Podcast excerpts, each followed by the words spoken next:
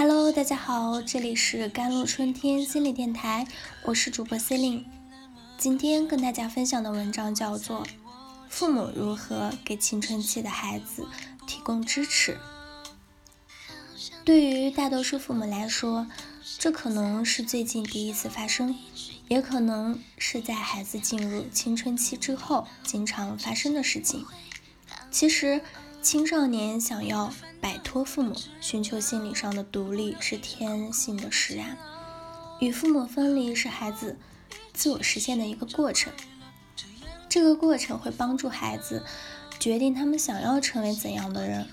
我们会在孩子身上看到自己，他们会激起我们许多长久以来遗忘的旧痛苦。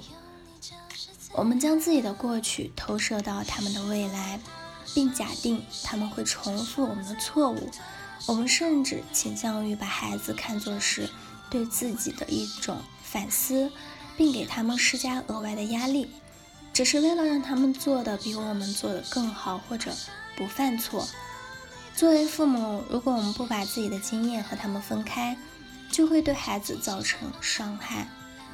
虽然当孩子，仍然在很多方面依赖我们，却在情感上把我们隔绝和推开的时候，对我们来说是一个很大的挑战。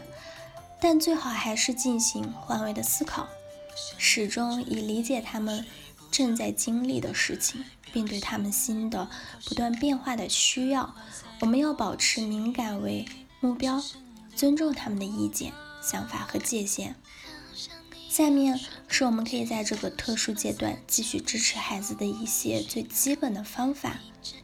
第一点，青少年说的一些很难听的话，并非针对你。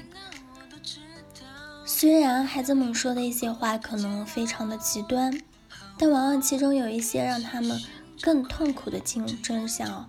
过去十几年，孩子一直处在旁观者的角度来看父母的生活。在那段时间里，我们也许会以为他们看不到很多事情，或者是忽略或健忘的，但实际上他们不断在注意、观察和吸收。我们必须接纳他们的反馈。我们都希望孩子富有同情心，懂得关心他人，但这是通过不断对孩子的共情和理解，对自己的照顾中，学会孩子如何关心他人。而不是单纯否认、压制他们自然的愤怒的情绪。第二点是不要越界或者过度的控制。我们担心很多他们的未来、他们的工作、合作伙伴或者是学位，然而很可能会制定一堆不切实际的规则，让我们的孩子感到不受信任或者被打扰。同时，也感觉家长拒绝他们自己学习和成长的机会。正如西格尔博士所写的：“如果青少年不断吸收关于自己身份和外界期待的负面的信息，他们可能会沉浸在其中，而无法意识到自己真正的潜力。”第三点，当孩子需要的时候，在他们身边。给孩子空间，并不意味着完全拒绝和远离他们。青少年人需要家长很多的指导和支持，所以我们应该让他们知道，当许多困难出现的时候，爸爸妈妈永远在那里，会和他们交谈，并帮助他们走出困境。第四点是帮助他们培养意义感和目的感。我们可以支持并鼓励他对喜爱事物的激情，不管是吉他、舞蹈、数码艺术呀、帆船呀，还是滑板。作为父母的我们，可能只是辅助者，为我们的孩子提供时间和资源来进行新的冒险，让他们自己设定目标并享受成就。第五点就是用变化的眼光去看待孩子。如果我们担心孩子长大后不懂得承担责任，或者担心他们的工作、恋爱，作为家长，我们最好就是在自己的行为中表现出责任感、自我尊重，并专注于拥有自己这个健康的亲密的关系。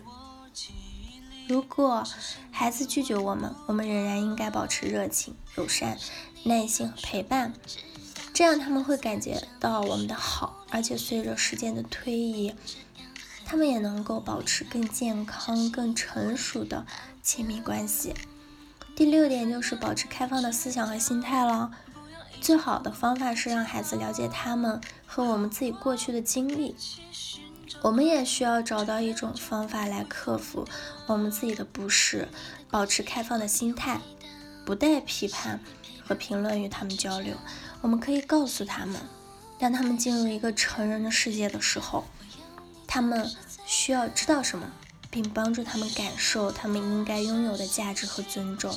我们可以通过重视并尊重他们作为此刻生活的主体来做到这一点。第七点，创造共同的体验和活动。在孩子进入青春期迈向成熟的时候，家长应该与孩子建立一种更平等的关系，这是为了找到我们双方都想追求的共同利益或者共同参与的项目。这些活动可以让我们以新的方式认识彼此，也可以让我们成为彼此欣赏的人。好了。